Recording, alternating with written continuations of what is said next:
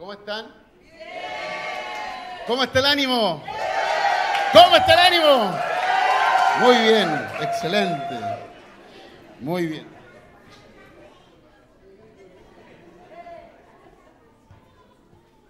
Denme unos 15 minutos para tratar de armar esto.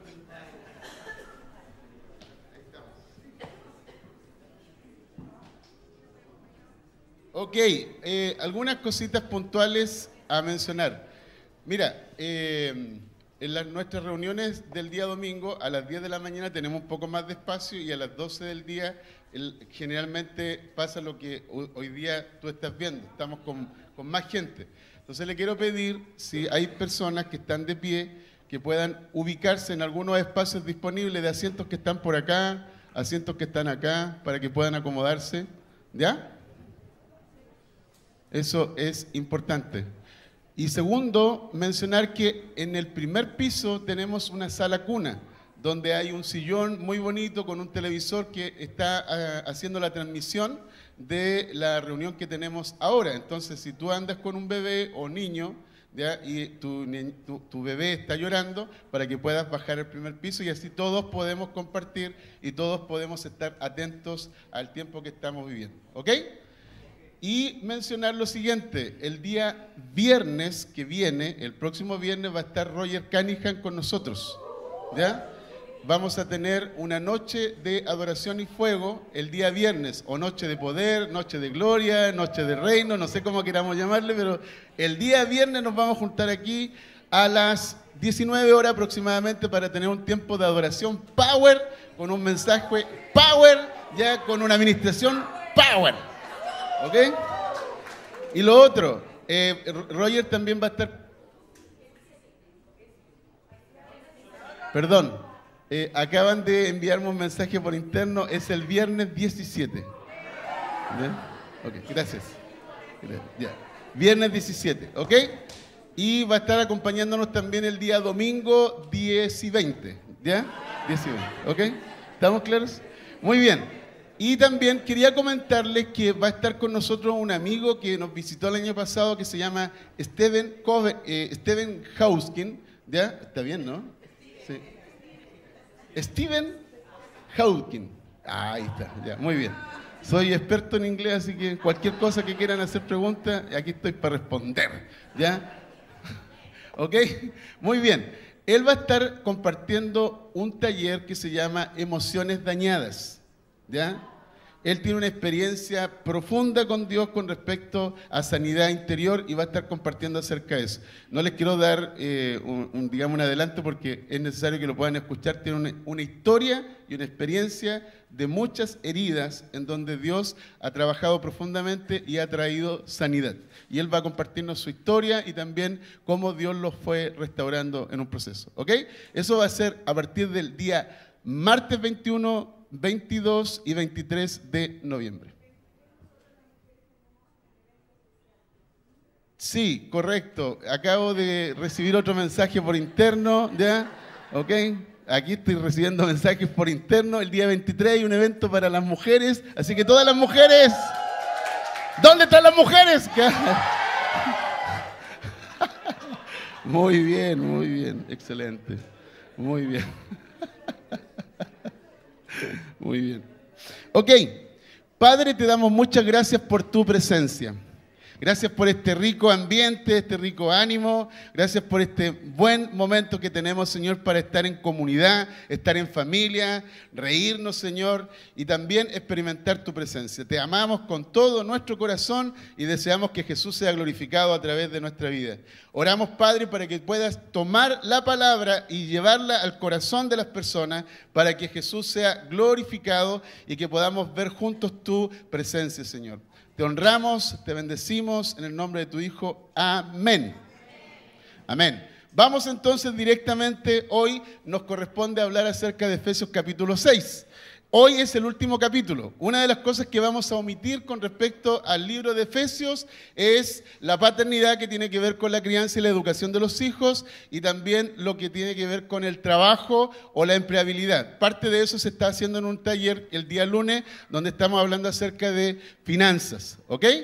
Y eso lo vamos a ver más adelante, pero hoy día me quiero concentrar en Efesios capítulo 6, donde habla acerca de la armadura de Dios. Pero antes de hacerlo, quiero básicamente hacer un barrido rápidamente para que podamos contextualizar.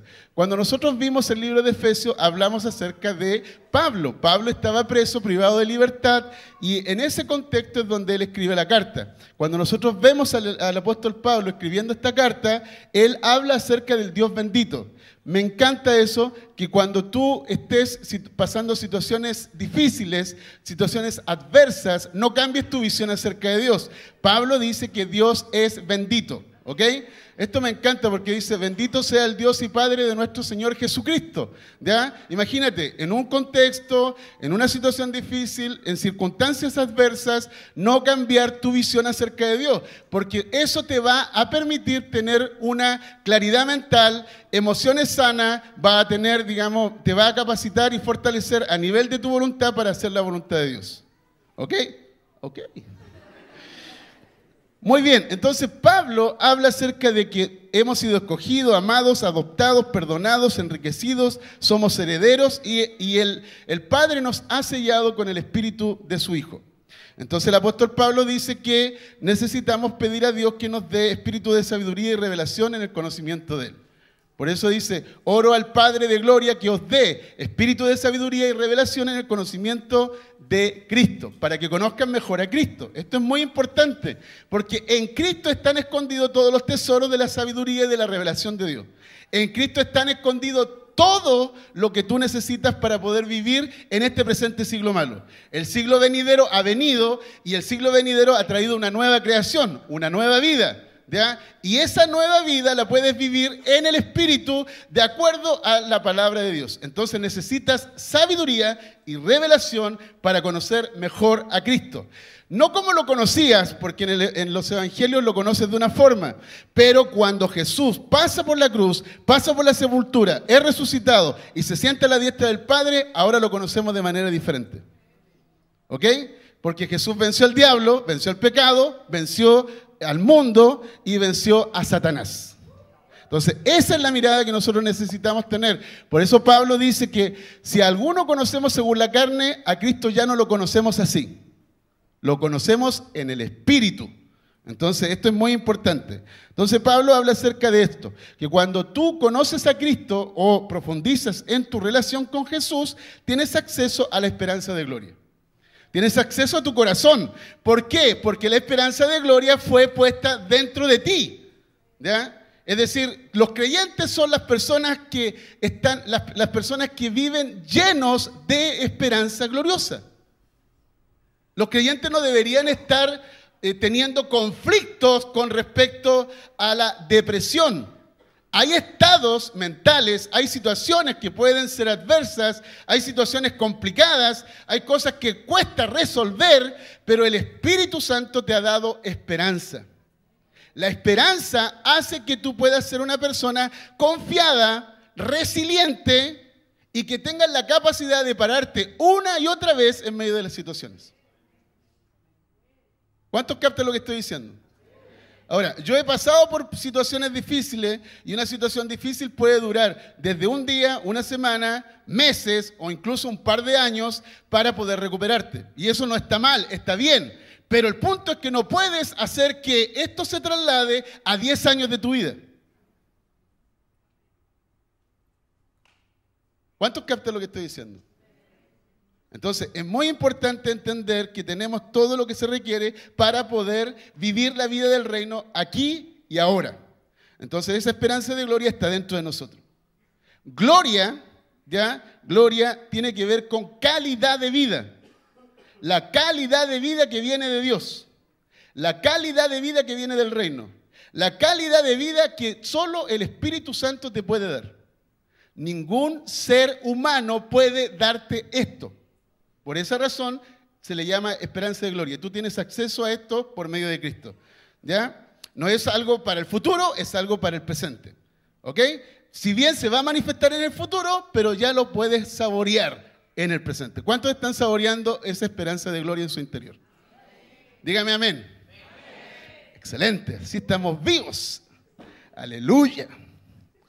Estoy pentecostal hoy día. Aleluya. Gloria a Dios.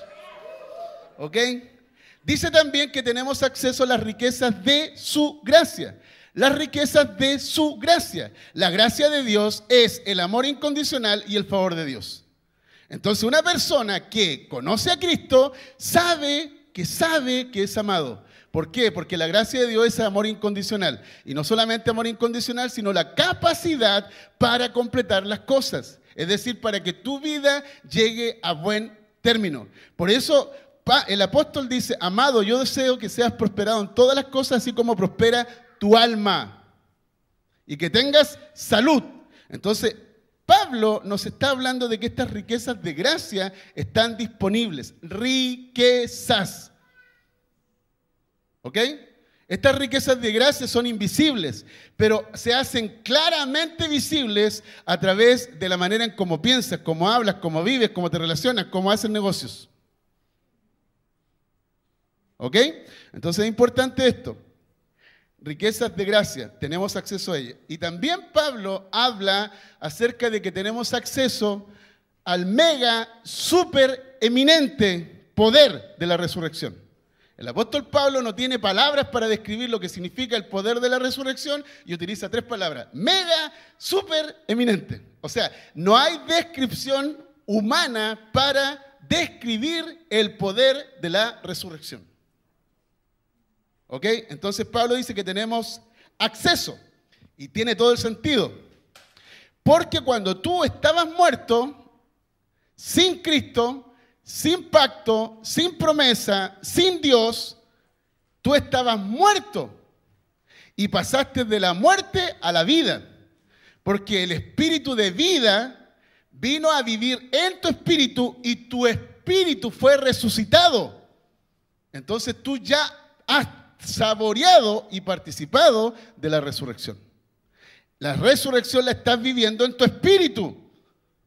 El poder de la resurrección está operando en tu alma a través de la renovación y la transformación de tu alma.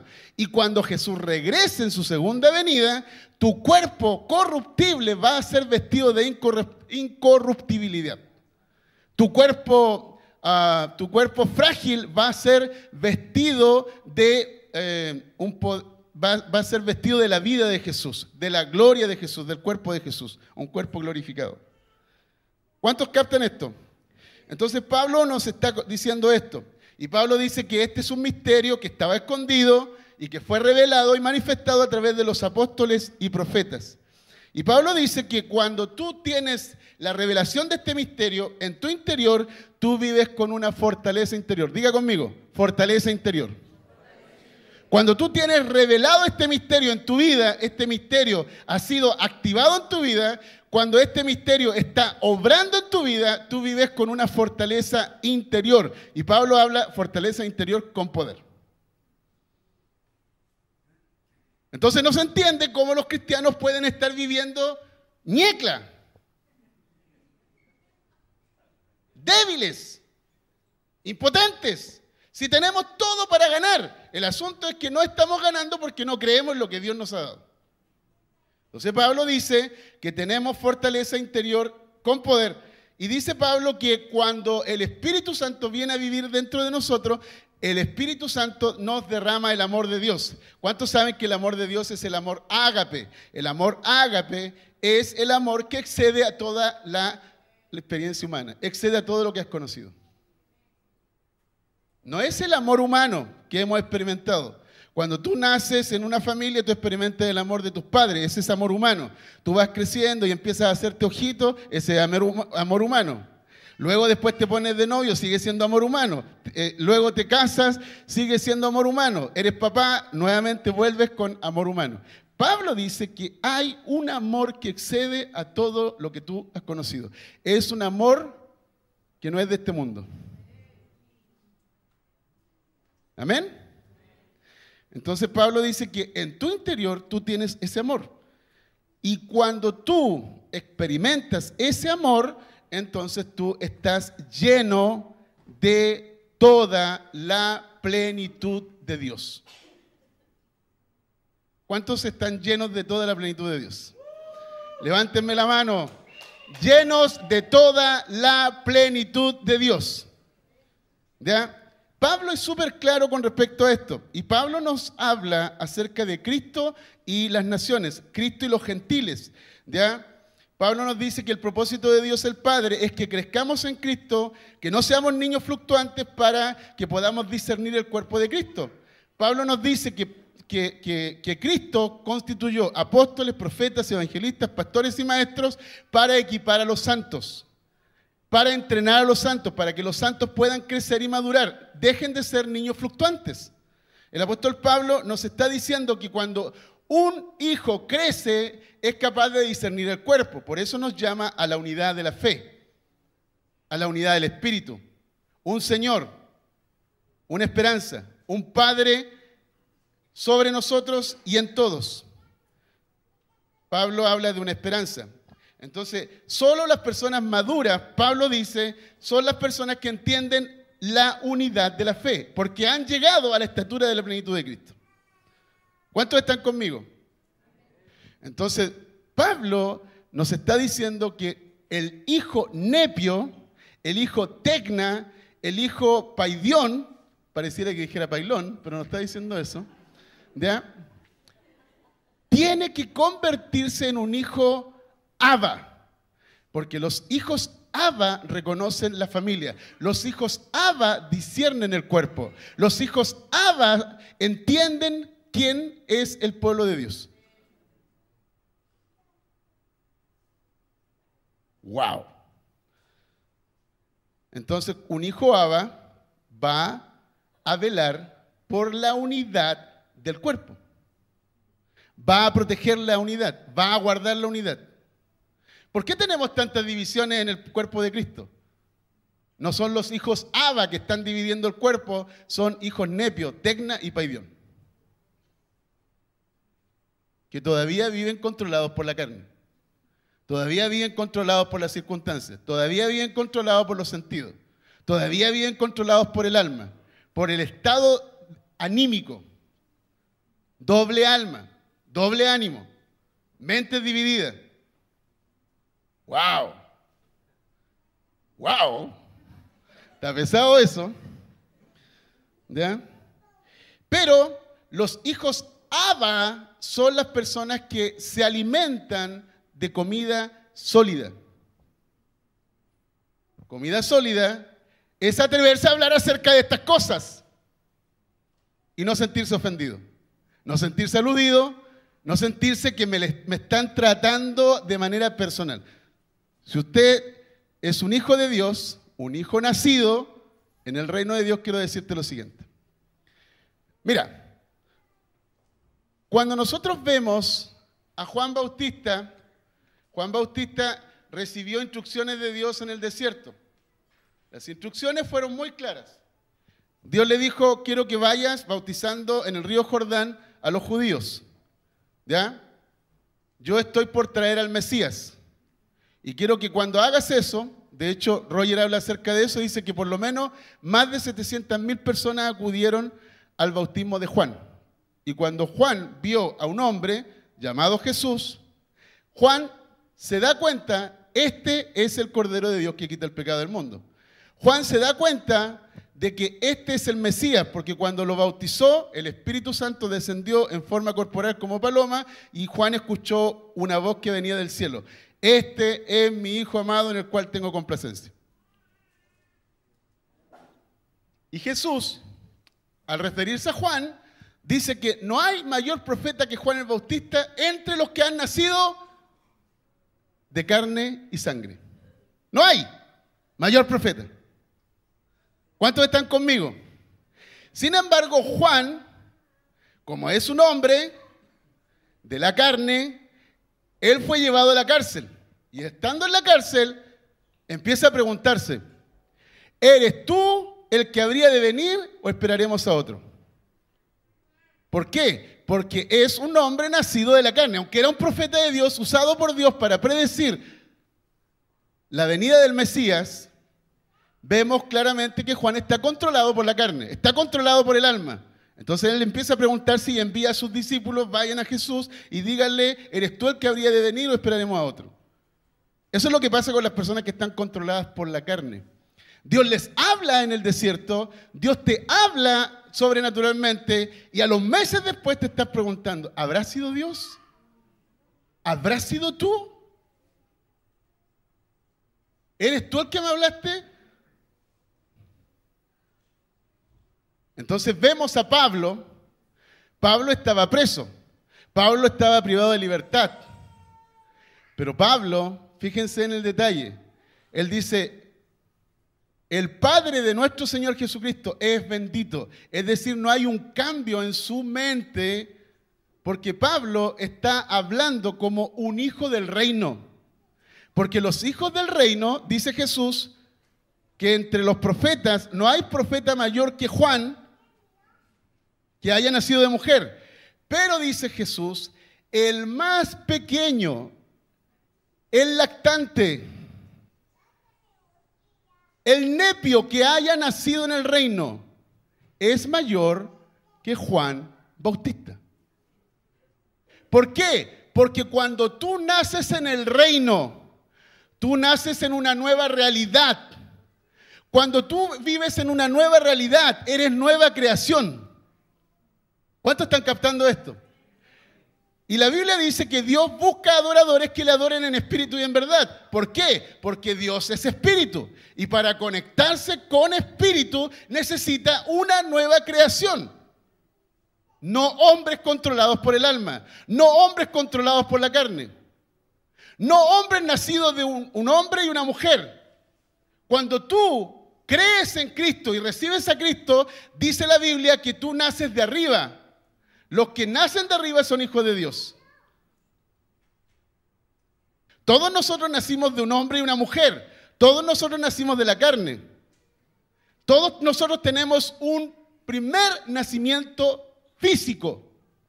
Pero lo que realmente vale la vida en este mundo es el nuevo nacimiento. Es nacer de nuevo. Por eso se le llama nacer de nuevo. Por eso se le llama regeneración. Es decir, en tu primer nacimiento recibiste los genes de tu padre. En el segundo nacimiento, que es el nacimiento espiritual, regeneración, tú recibes los genes de Dios. Por eso dice la Biblia que tú eres participante de naturaleza divina. ¿Cuántos me dicen amén? ¡Wow! ¡Wow! ¡Wow! Me emociona esto. Estoy feliz con esto. Estoy feliz como una lombriz. Ok, entonces el apóstol Pablo dice que un hijo Abba es una persona que es un representante del reino de Dios. Por lo tanto, tiene una visión acerca del reino. Tiene el carácter del rey y vive de acuerdo a la sabiduría de Dios y opera en la autoridad de Dios en los ámbitos de la vida. Una persona que es hijo Abba, que ha madurado en Cristo, que está alcanzando la plenitud de Cristo, es una persona que valora al otro, valora las relaciones, valora la comunidad, valora la familia, valora su ciudad, valora su país y siempre está haciendo una bendición, un aporte, una contribución. Entonces, Pablo nos habla que y de hecho lo compartió ya él acerca del matrimonio. Nos habla acerca del matrimonio porque el matrimonio es la base fundamental de la sociedad. La base fundamental de la sociedad es la familia. Por eso Pablo se mete, se sumerge en la familia. En Efesios capítulo 5. Entonces el apóstol Pablo nos habla ahí acerca de en la pareja nos habla acerca de padres e hijos y nos habla acerca de nuestra parte en la sociedad cuando somos empleados o somos empleadores. Interesante, ¿no? Wow. Pero no vamos a hablar de eso. Entonces el apóstol Pablo nos dice que el problema principal que tiene el ser humano es que está controlado por deseos, malos deseos. Y dentro de estos malos deseos, Pablo habla acerca de los deseos sexuales. Y Pablo menciona que estos deseos sexuales ejercen una fuerza poderosa en el cuerpo. Al punto que estos deseos rompen la confianza, rompen relaciones, rompen familias, destruyen una sociedad. Entonces Pablo nos habla acerca de eso. Primer siglo, siglo XXI es exactamente lo mismo. Y te digo que la sociedad abierta que se está desarrollando a través de sociedades y organismos y eh, eh, comunidades que se están movilizando, están tratando de empujar leyes para que esto se abra más. Así es que te digo, en los próximos años vas a encontrar que la pedofilia ya no va a ser pedofilia. Hoy día se le llama poliamor. Cuando tú tienes más de dos o tres mujeres. Te quiero decir lo siguiente, un hombre y una mujer juntos es la experiencia más maravillosamente difícil.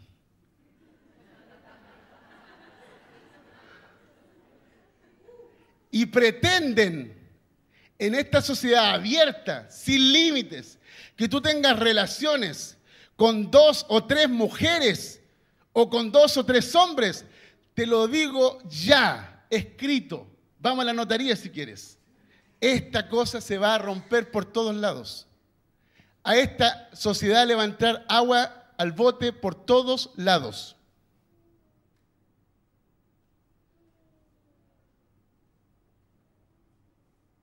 Actualmente hay estadísticas en México que una persona que tiene orientación homosexual tiene alrededor de 60 a 80 parejas en el año.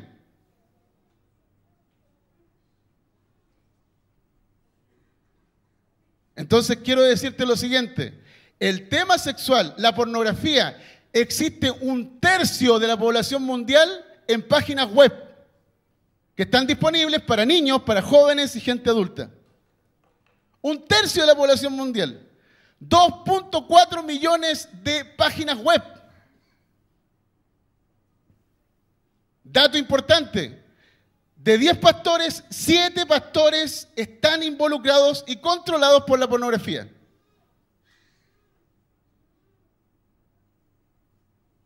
¡Wow! Pornografía, pedofilia, homosexualidad, adulterio, fornicación. Todo eso es lo que Pablo trata en Efesios capítulo 5. Incluso habla acerca de las conversaciones sexuales que puedes tener a través de un chat. Donde puedes conversar, donde mandas fotos, donde recibes fotos, donde recibes humor con contenido sexual. Todo eso es lo que habla Pablo en Efesios capítulo 5. Entonces Pablo nos está diciendo, Cristo es la solución para tu vida, para la familia, para la sociedad. Pero tienes que entender que la vida de Cristo se vive en este mundo con estas características. Por eso el apóstol Pablo habla acerca de las personas que viven en el mundo. Fíjate las características que Pablo menciona. Son personas que viven en la vanidad de su mente, entendimiento entenebrecido, viven ajenos a la vida de Dios, están controlados por la ignorancia, tienen dureza en el corazón, perdieron la sensibilidad, están entregados a toda clase de lascivia y están ávidos para cometer toda clase de impureza. ¡Wow! Se parece mucho a la descripción de nuestra sociedad, ¿no? Así es que Pablo dice, a la luz de todo lo que Dios ha hecho por ti, a la luz de, la gloria, de la gloriosa posición que tienes ahora como hijo de Dios, a la luz del gran plan de Dios que ha sido revelado en todas las edades, a la luz de que Dios desea que tú, como hijo del reino puedas crecer y madurar para ser semejante a Jesús, a la luz de que Dios desea que tengas coherencia en tu vida como hijo Abba, a la luz de que estás lleno del Espíritu Santo y que puedes andar en el Espíritu, a la luz de todo esto, el apóstol Pablo dice lo siguiente. Hay una batalla espiritual. Wow. ¿A cuántos les gusta lo que estoy compartiendo? Entonces dice el apóstol Pablo, finalmente, dejen que el gran poder de Dios, el gran poder de Cristo, les dé las fuerzas necesarias. Entonces Pablo dice, fortaleceos en el Señor y en el poder de su fuerza. Otra traducción más acertada es, fortalezcanse a sí mismo en el Señor. ¿Cómo te puedes fortalecer a ti mismo en el Señor? La mayoría de los cristianos hablan con Dios. La mayoría de los cristianos hablan con otras personas. Pero la mayoría de los cristianos ignoran que tú en tu interior tienes un diálogo. No hablas contigo mismo. Hablan contigo, pero tú no hablas contigo mismo, porque no estás consciente. El inconsciente en tu interior te habla, te autosabotea. La mayoría de los cristianos ignoran acerca de esto. Más del 90% del tiempo del día tú experimentas pensamientos, deseos, imágenes de autosabotaje. Súmale a tus relaciones tóxicas que tienes con personas. Con personas que son gentiles, que viven de esta forma. Ay, ay, ay.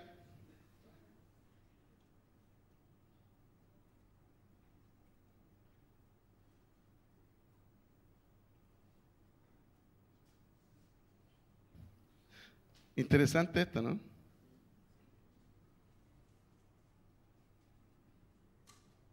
Ahora, nos fortalecemos a sí mismo en el Señor. Es decir, yo tengo que aprender que yo tengo una visión de Dios. Voy a Cristo. Cristo, el Hijo de Dios, tiene una visión del Padre. El Padre es bueno, el Padre es perfecto, el Padre es eh, un Padre misericordioso, el Padre es justo, ¿verdad? Esa es la visión que Jesús tiene del Padre, que nos revela los cuatro evangelios. Pero ¿cómo Cristo aplica eso a su vida?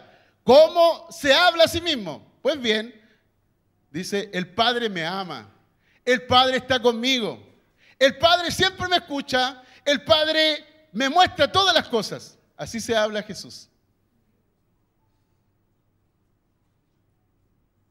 En una ocasión, dice, la escritura dice, heriré al pastor y las ovejas serán dispersadas. Pero Jesús dice, no estoy solo. Probablemente hombres y mujeres de carne y hueso me van a dejar solo, pero yo no estoy solo, mi Padre está conmigo. Entonces, quiero decirte lo siguiente, necesitas comprender cómo funciona la vida espiritual, porque si quieres vivir la vida espiritual desde el alma, vas a seguir controlado por la carne. La mayoría de nosotros tiene vínculos humanos, relaciones humanas, conexiones humanas. Y fíjate que las personas a veces miden su felicidad, su nivel de satisfacción en relación a esas conexiones. Y también miden su infelicidad en relación a sus desvinculaciones.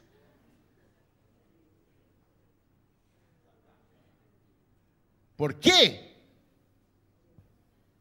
Porque en tu vida física, biológica, naciste en un núcleo familiar. Entonces hay gente que crece, sí, hay gente que va creciendo físicamente sin crecer a nivel del espíritu, a nivel del alma. ¿ya? Creces físicamente, pero no tienes crecimiento del alma. O tu alma crece, pero no tienes crecimiento espiritual. Ay, ay, ay, está bueno eso. Se me acaba de caer la chaucha. Entonces tú necesitas crecer en el espíritu, en el alma y en el cuerpo. Amado, yo deseo que seas prosperado en todas las cosas, así como prospera tu alma y que tengas salud. No, pero las personas a veces solamente crecen físicamente y son niños interiormente y no saben cómo relacionarse. Porque no han desarrollado habilidades sociales, ni habilidades emocionales, ni habilidades para comunicarse. No saben conectar con otras personas. Son tóxico, tóxico, tóxico, tóxico, tóxico, tóxico.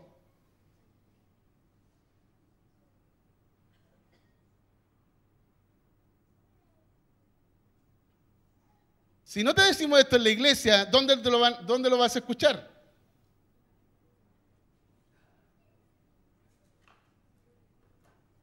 Nosotros deberíamos ser maduros, deberíamos ser hábiles en la manera en cómo manejamos las relaciones. Pero nos gusta el cuchucheo, nos gusta la mentirilla, nos gusta la murmuración, disfrutamos de ella. Deseos, malos deseos. Amén.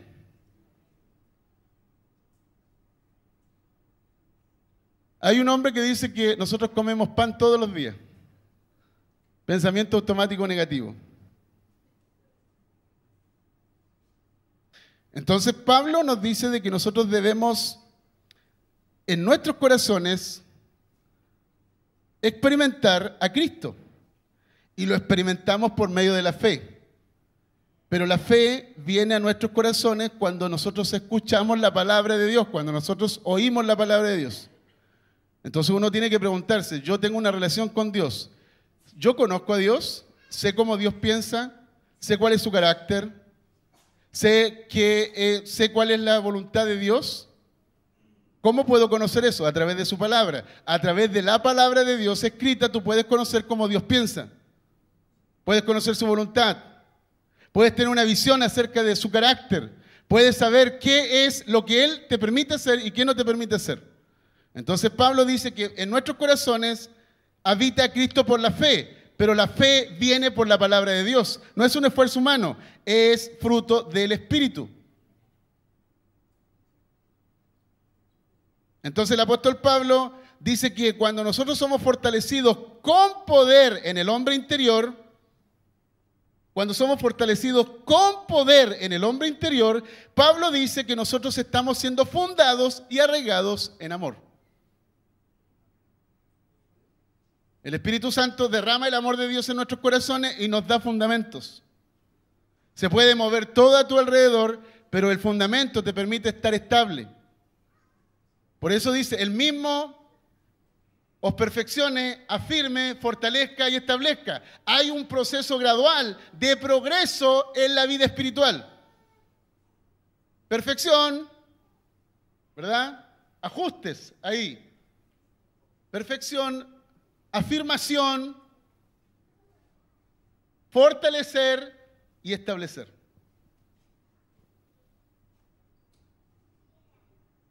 Amén. Entonces el apóstol Pablo dice que en nuestro interior estamos siendo fortalecidos con poder y también estamos siendo fundados y arraigados en amor.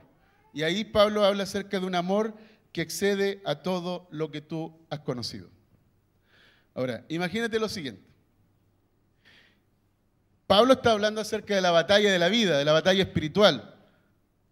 De hecho, está hablando de la armadura. Al hablar de la armadura, está refiriéndose a términos, de, a términos militares. Entonces, imagínate si tomas a un hombre débil que apenas puede mantenerse en pie y le pones la mejor armadura, seguirá siendo un soldado ineficaz. Será derrotado fácilmente. Por lo tanto, el equipamiento para el combate cristiano debe comenzar con el principio de fortalecerse en el Señor y en el poder de su fuerza. Por eso parte diciendo así Pablo, fortalezcanse en el Señor y en el poder de su fuerza.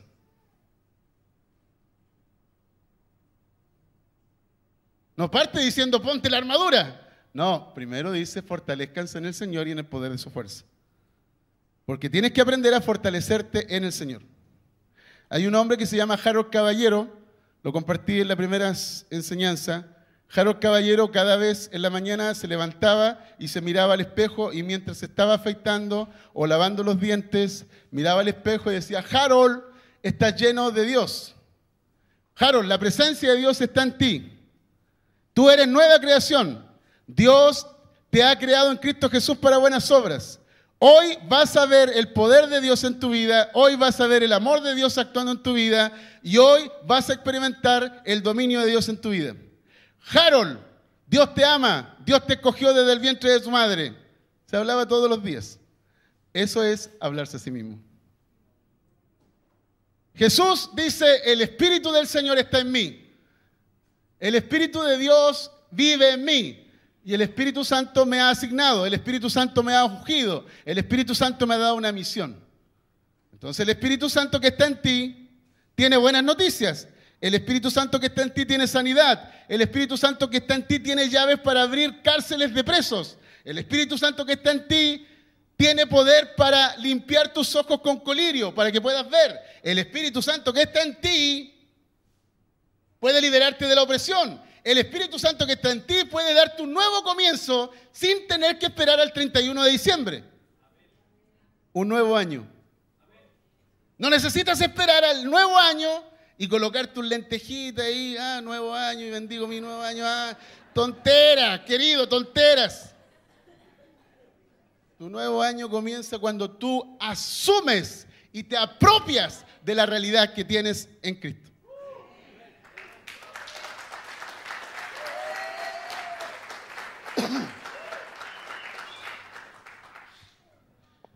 Entonces fíjate en el detalle. Antes de que un soldado se le dé un arma o se le muestre cómo disparar un misil, primero tiene que pasar por ese entrenamiento básico de fortalecerse a sí mismo.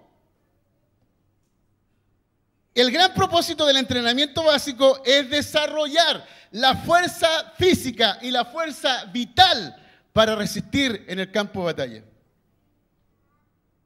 ¿Cuántos están captando lo que estoy diciendo? ¿Le estoy hablando a hijos Nepio o a hijos Aba? Diga conmigo, soy un hijo Abba. Dios me ha dado su espíritu para representar su reino. Estoy aquí para revelar la visión, el carácter y el propósito de Dios.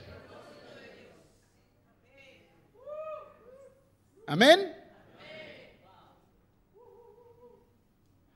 Entonces, Si nosotros vemos a un soldado, tú ves al soldado, ¿verdad?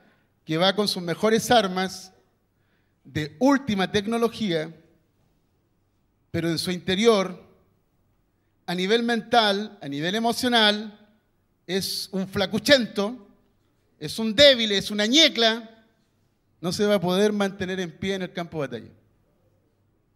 Discúlpenme lo que estoy diciendo. Aloja. Estamos peleando la buena batalla de la fe con un enemigo que es cruel, que es perverso y sin piedad. Si no te habrías dado cuenta. ¿Ok? Así es que, mira, imagínate, piensa en un soldado practicando estocadas, movimientos, posiciones de espada, ¿verdad? y va practicando con anticipación porque él desea ser un luchador invencible. Entonces, en este instinto de lucha, en el momento de la batalla, va a recordar instantáneamente aquellos movimientos que practicó y va a tomar una posición de victoria, de ventaja. Sin embargo, si nunca ha entrenado, nunca podrá usar su espada para hacer una estocada. Va a pelear como un novato. Va a hacer movimientos absurdos que le van a hacer pasar un mal rato. Una herida, una muerte, en fin. ¿Cuántos captan lo que estoy diciendo? En esos términos Pablo está hablando en Efesios capítulo 6. Es por esa razón que Pablo parte diciendo, yo preso en el Señor.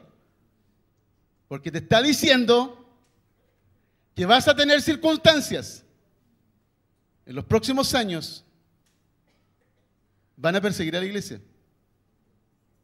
En los próximos años tú vas a ser perseguido por el hecho de creer en Cristo. ¿qué vas a hacer? ¿Huir como una rata? ¿Esconderte?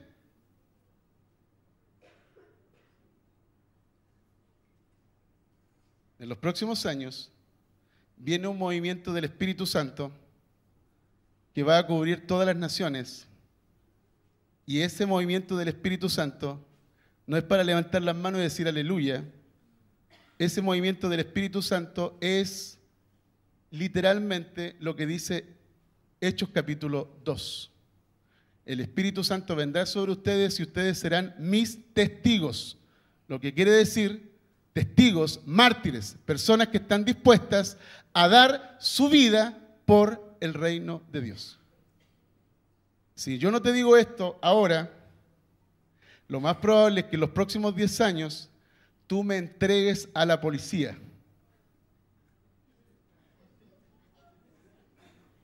Como ocurre en Cuba actualmente. Que los pastores no tienen libertad para predicar porque siempre tienen un sapo dentro de la iglesia. Un vigilante civil que está al servicio del gobierno y que ese vigilante graba y manda información acerca de lo que está predicando el pastor. Te lo digo porque he acompañado a dos pastores de Cuba, un muchacho de 34 años y un hombre de 65 años. Las historias confluyen, son paralelas.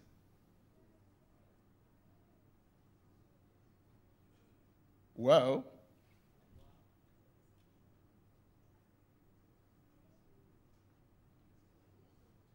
No sé por qué digo cosas diferentes después en el segundo mensaje. ¿Habrá algún sapo aquí? ¿De la KGB? Ah.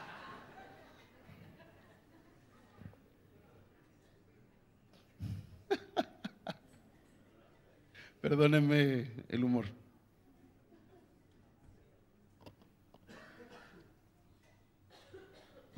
Dios tiene reservas de fuerzas, de fortalezas, de recursos para que tú puedas usar en el poder de Dios. Sin embargo, la fuerza disponible no puede estar disponible para los pasivos.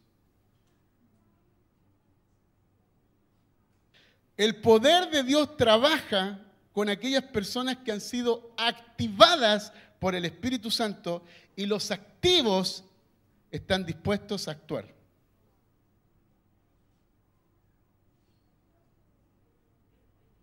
Una persona que está en el Espíritu dice, yo confío en Dios y se atreve a actuar. Es incompatible una persona que vive en el Espíritu y dice, yo confío en Dios y no hace nada. Es incoherente. Wow. Puede ser lo siguiente igual. Puedes actuar sin dependencia de Dios. O puedes actuar en total dependencia de Dios sin hacer nada hasta que Él te diga algo. Y Dios dice, pero si tú sabes mi voluntad, tú sabes lo que tienes que hacer, yo ya te revelé lo que quiero que hagas, pero estás esperando un ángel del Señor, estás esperando un sueño, estás esperando un profeta que te venga a decir lo que tienes que hacer. Nones. Este alimento para hijos, hijos Abba. ¿Ok? Ahora bien, dos posturas. Yo hago todo, pero no veo el respaldo de Dios. Otro dice, yo no voy a hacer nada hasta que Dios actúe sigue siendo incoherente. Wow. ¿Por qué? Porque tenemos que orar de tal manera como que si todo dependiera de Dios. Pero tenemos que actuar como que si todo dependiera de nosotros. ahí hay coherencia. ¿Cuántos captan lo que estoy diciendo?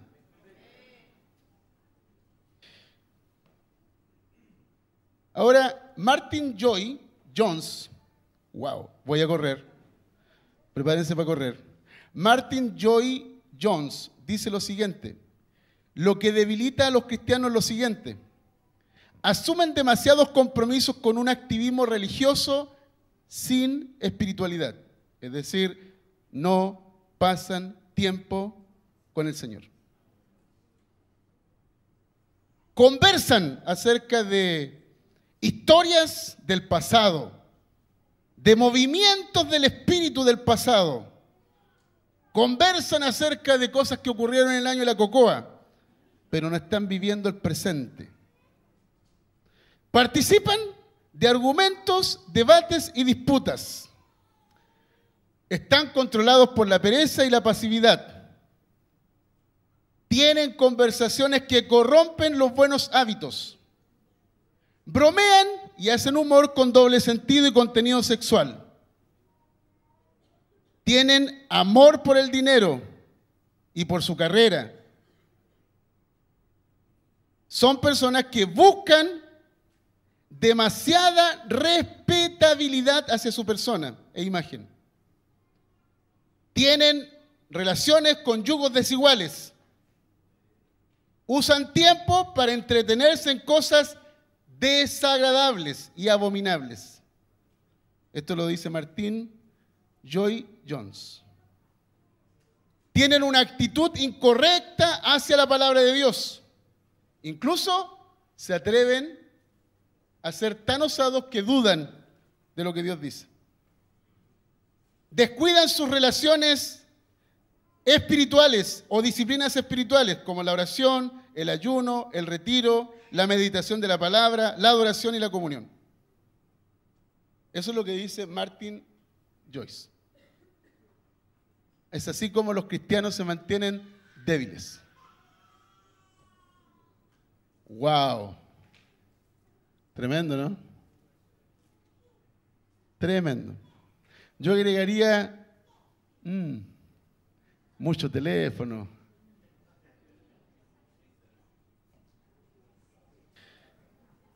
Ok, Pablo dice, protéjanse con la armadura que Dios les ha dado. Y así podrán resistir los ataques del diablo. Mira lo que dice Pablo, protéjanse con la armadura que Dios les ha dado. O sea, no tienes que vestirte con la armadura de Dios. Ya estás vestido con la armadura de Dios. Porque esa armadura Dios ya te la ha dado. Solo que tienes que usar lo que tienes. ¿Ok? Por eso Pablo habla acerca de que estamos fundados en Cristo, creados en Cristo, revestidos en Cristo, escondidos en Cristo. Job, ¿cuántos conocen la historia de Job? Job, según dicen algunos, yo no lo he estudiado en profundidad, pero quiero decir algo que, he leído. Dicen que Job tuvo una prueba que duró aproximadamente nueve meses, lo que dura un bebé en el vientre. Y Job vio un nuevo comienzo, un nuevo nacimiento de algo en su vida. Pero Job pasó por una situación muy compleja. Fíjate lo siguiente. El diablo andaba rodeando la tierra y se presentó delante de Dios para rendir cuenta. Y Dios fue quien le preguntó, ¿y no has visto a Job, siervo fiel, que no hay nadie como él? ¿No has visto a Job, que es un hombre lleno de gracia? Mm, sí lo he visto. Pasé por al lado de la hacienda, pero está cercado. No puedo entrar, dice el diablo. Ah, pero claro, lo que pasa es que lo tenéis terrible asegurado, lo tienes cercado. Por eso te es fiel. Veámoslo. Te voy a dar permiso para que toques su casa, su negocio, su familia. Tócalo, no toques su vida. El diablo sabe respetar la autoridad de Dios, conoce sus límites. A veces nosotros no, sabemos respetar la autoridad de Dios y traspasamos los límites. Paréntesis. Entonces, ¿saben lo que ocurre? Dice la Biblia que el diablo fue y tocó todo lo que le, le estaba permitido tocar. Y Job dijo lo siguiente, bendito sea el Dios, ¿verdad? Jehová dio y Jehová quitó. Sea su nombre bendito. Es decir, Job adoró a Dios a pesar de sus circunstancias. ¿Ok? Más adelante le cayeron unos buenos amigos a Job, amigos consejeros que nos faltan cuando estás pasando situaciones difíciles, y estaban tratando de convencer a Job que quizás lo que le estaba pasando era porque él tenía un pecado oculto. Algo oculto tienes porque no puede ser que estés viviendo todo esto. A lo mejor abriste una puerta, le decía otro. A lo mejor tenía una herida del pasado. A lo mejor no has roto una maldición en tu vida. Y así sucesivamente. Y Job estaba enojadísimo, no quería escucharlos. Job estaba tratando de escuchar la voz de Dios, de entender la mente de Dios y el corazón de Dios por lo que estaba viviendo. Y en un momento se le cae la chaucha. Y dice, de oídas te había oído, ahora mis ojos te ven. Habían transcurrido sus meses ya y Dios dijo, este cabro está listo, porque cachó, se dio cuenta. ¿eh? aplicó discernimiento, entendió el proceso. Entonces Dios dijo, Job, te voy a bendecir al doble. Te voy a dar una doble bendición en tu vida.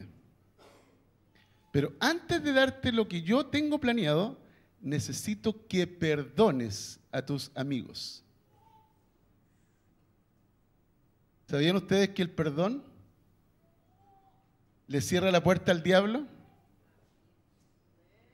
¿Sabían que ustedes que el perdón es un arma poderosa para dejar afuera al diablo?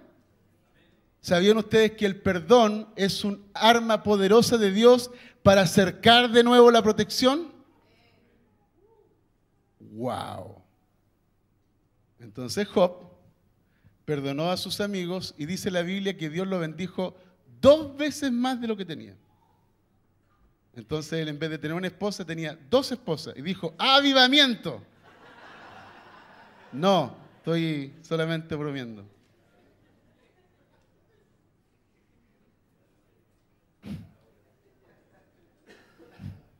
¿Ok? Súper. Lo que quiero decirte es lo siguiente. Hay situaciones en tu vida que están colocando en juego tu obediencia, tu consagración, tu fidelidad, tu adoración, tu entrega, tu servicio, tu llamado. Y quizás no te estás dando cuenta que tienes que seguir caminando hasta encontrar la puerta que se va a abrir a la luz del plan y propósito de Dios. Amén. Ok, me están diciendo que se acabó mi tiempo, pero el Señor es un Dios de gracia.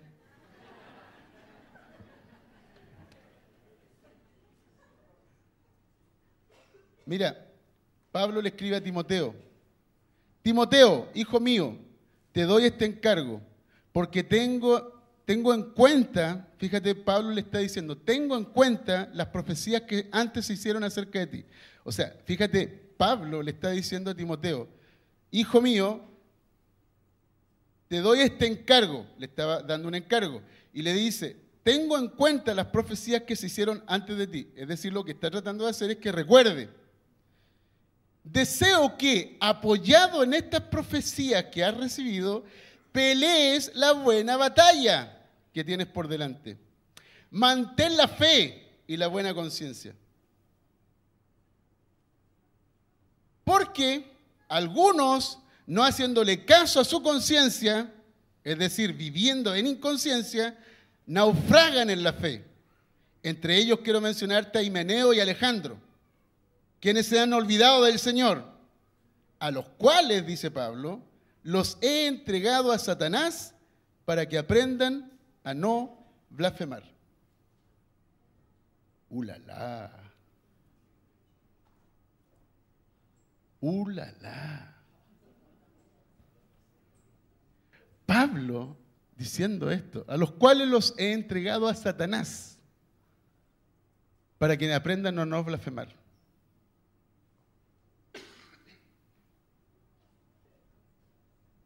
Cuando tú no aceptas la disciplina de Dios, el orden de Dios, las directrices de Dios, cuando tú has transgredido los límites de Dios, entonces Dios te dice, ok, te voy a enviar, te voy a permitir que pruebes al perverso, al cruel, al malvado, para que aprendas a no blasfemar.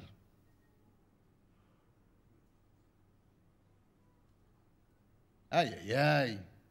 ¿Esto es, ¿Esto es para hijos nepio? No, no, no, no, no. ¿Es para hijos tecna? No, no, no, no, no, no. ¿Es para hijos paidión? No, no, no, no, no. Esto es para hijos Abba.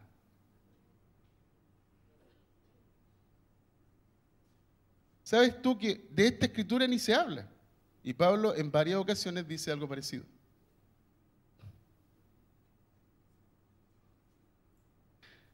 Salgo de ahí para que respire un poquito.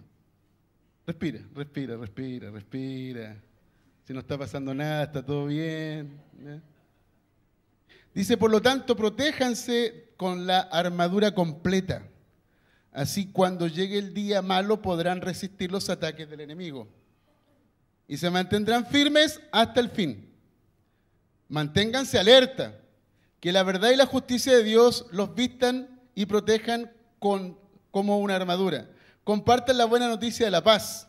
Estén siempre listos a anunciar que su confianza en Dios los proteja como un escudo y apague las flechas encendidas que arroja el diablo.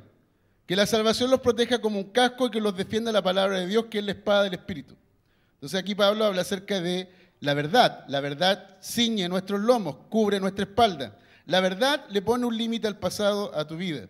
Dice la justicia, la justicia de Cristo es, es, la coraza de justicia que va en tu pecho. Tú has sido declarado justo, tienes la justificación, la justicia de Cristo está en ti. Es decir, tú debes vivir la vida en el presente, ahora, mirando de cara a, las personas que están frente a ti, sin culpa, sin acusación, sin condenación, porque Cristo es tu justicia. Tercera cosa, Pablo habla acerca del Evangelio de, de la paz y dice Pablo que Dios es el Dios de paz y que cuando nosotros caminamos con el Dios de paz, el Dios de paz hará que nuestros enemigos sean aplastados debajo de nuestros pies.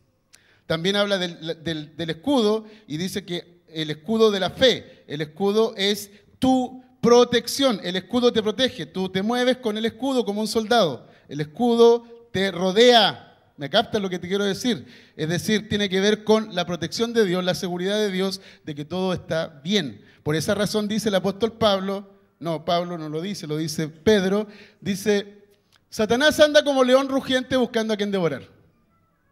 ¿Ok? ¿A quién busca? Un león. ¿Qué come un león? Ok, dice, al cual resistid firmes en la fe. ¿Y la fe de dónde viene? Del Espíritu.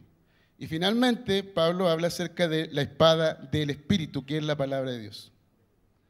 Así es que presten atención y con esto ya estoy cerrando. No se olviden de orar. Siempre oren a Dios y dejen que el Espíritu Santo les dirija. Manténganse en alerta y no se den por vencidos. Winston Churchill dijo lo siguiente. Debo dejar una palabra de advertencia porque junto a la cobardía y la traición, el exceso de confianza que conduce al descuido y la pereza es el peor de los crímenes de guerra. Así es que en sus oraciones, dice Pablo, pidan siempre por todos los santos. Oren por mí, pídanle a Dios que me dé el valor de anunciar el plan que Dios había mantenido en secreto. El Señor me envió a anunciar ese plan y por eso estoy preso. Fíjate, terminando, por eso estoy preso. ¿Por qué estaba preso Pablo? Pídale a Dios que me dé el valor de anunciar sin ningún temor la buena noticia. Interesante que Pablo nos está diciéndole, oren por mí para que Dios me dé poder, oren por mí para que Dios me dé unción, oren por mí para que yo pueda sentir la presencia de Dios en mi vida, oren por mí para que yo pueda experimentar la visitación de un ángel. No, Pablo dice, quiero que oren por mí para que yo tenga valor. Valor es coraje, valentía. Eso es lo que necesitas. Porque Dios no te dio espíritu de cobardía ni de temor. Dios te dio espíritu de poder, de amor y dominio propio. El temor del hombre a veces te controla. Nuestro temor es al Señor. Que Dios les bendiga.